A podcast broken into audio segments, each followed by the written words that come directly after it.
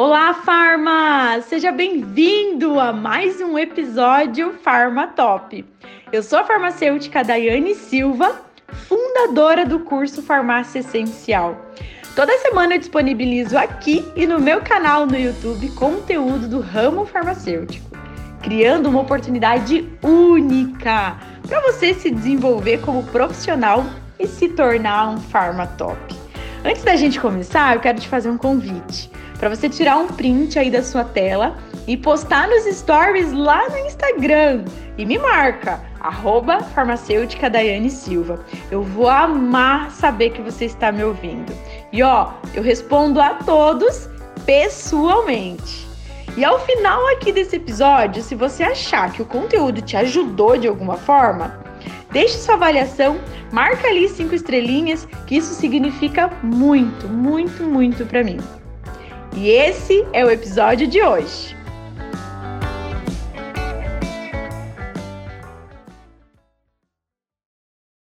E hoje é segunda-feira e é dia de Dai Responde. Bora lá, Farma? Primeira pergunta de hoje.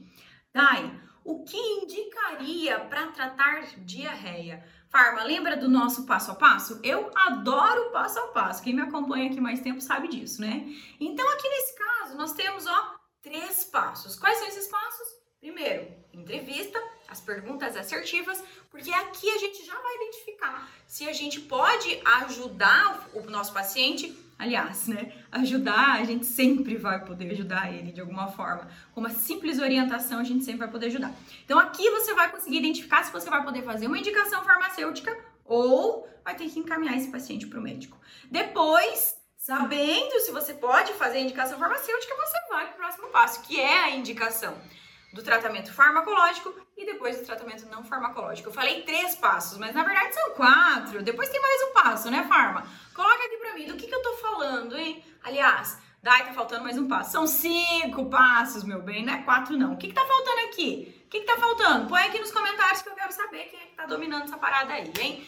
Então, mas Dai, o que, que eu posso perguntar para o meu paciente aqui nessa parte da entrevista?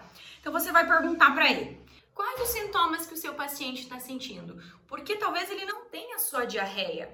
Será que ele está com vômito, com febre? Será que tem outros sintomas? E a partir disso você vai conseguir identificar se é uma diarreia aguda ou se ainda é uma possível diarreia bacteriana, né? Sendo assim, esse paciente vai precisar usar antibiótico, então você precisa encaminhar ele para o médico. Outra pergunta assertiva. Quando que começou os sintomas? Uma diarreia de mais de três evacuações por dia, mais de três dias, é mais um sinal de alerta, né, Farma? Teve febre? Comeu, ingeriu algum alimento diferente? Água contaminada? Mais algumas perguntas assertivas aqui para você, tá? Bom, Dai, identifiquei aqui que ele tá com uma tá? Começou há poucos dias, não tem febre, também não apresentou sangue, não tem dores abdominais. Então eu posso fazer uma indicação farmacêutica? Pode. Do que? Então aqui você pode orientar ele a utilizar um reidratante oral e um repositor de flora, ok? Então esse é o tratamento farmacológico. Próximo passo, Tratamento não farmacológico. Você vai fazer algumas orientações para ele. Como exemplo, alguns alimentos que devem ser evitados, açúcares industrializados, alimentos apimentados. Então, a partir disso, farma, você vai fidelizar o seu cliente. Ele vai ver que você realmente está preocupado com ele. E lembra lá no começo do vídeo que eu falei que seriam três, mas na verdade são cinco passos? Aqui vem o próximo passo, que é a venda adicional. Você pode fazer uma venda adicional para esse paciente e depois você acompanhamento. Isso mesmo. Será que esse quadro evoluiu? Será que seu paciente precisa de alguma orientação? Será que ele melhorou? Será que esse tratamento foi legal? Foi efetivo para ele? Para você saber, somente fazendo um acompanhamento. E próxima pergunta. Dai, em relação às prescrições odontológicas, tem que ter o CID e a justificativa nessa prescrição para eu poder fazer a dispensação? Não, farma. Não precisa de CID, não precisa de justificativa, tá bom? Um dentista ou até mesmo um médico veterinário, ele pode sim fazer prescrição, inclusive de medicamentos que fazem parte da portaria 344. Eu já falei diversas vezes aqui para vocês sobre isso, né? Inclusive, esses dias eu recebi uma, uma dúvida de uma aluna. Ela falou, Dai, recebi aqui na farmácia uma receita de um colírio. Só que foi um dentista que prescreveu. Eu posso fazer essa dispensação? E aí, farma, pode ou não pode?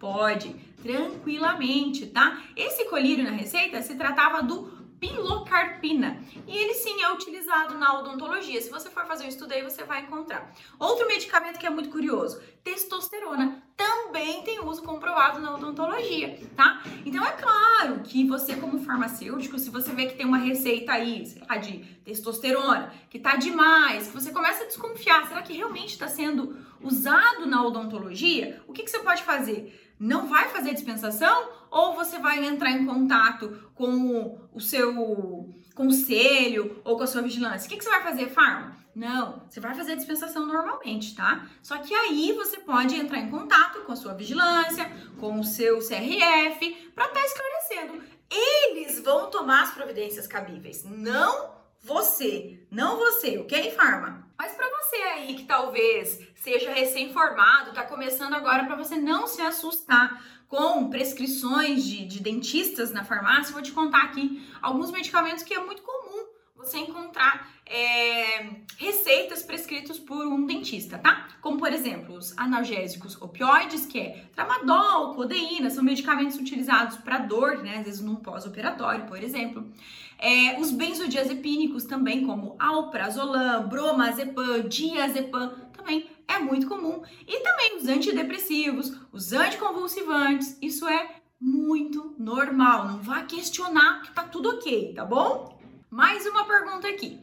Daiane, qual resolução diz que os medicamentos da lista C1 podem ser dispensados em receituário comum e não necessariamente no modelo de controle especial? Isso aqui eu vejo que gera muita dúvida entre vocês, né? Bom, você vai encontrar essa informação lá na portaria 6 de 99, no artigo 84. Vou até ler aqui para você, tá?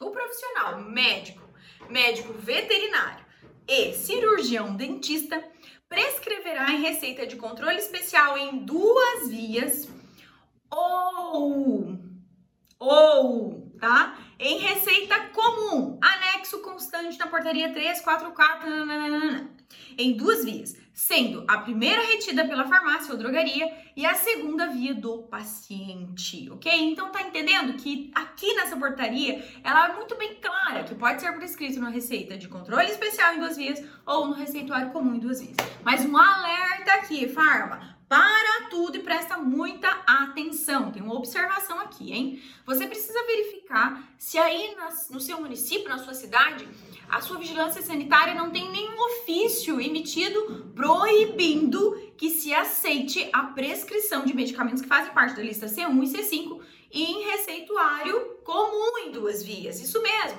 Aqui, por exemplo, aqui perto, eu moro em Santa Catarina, que tem um município aqui perto que é proibido, tá? A vigilância emitiu um ofício, por isso, a vigilância emitiu um ofício proibindo que se aceite uma receita comum, prescrito medicamento da lista C1 ou C5. Então, sempre verifique isso antes, ok, Farma?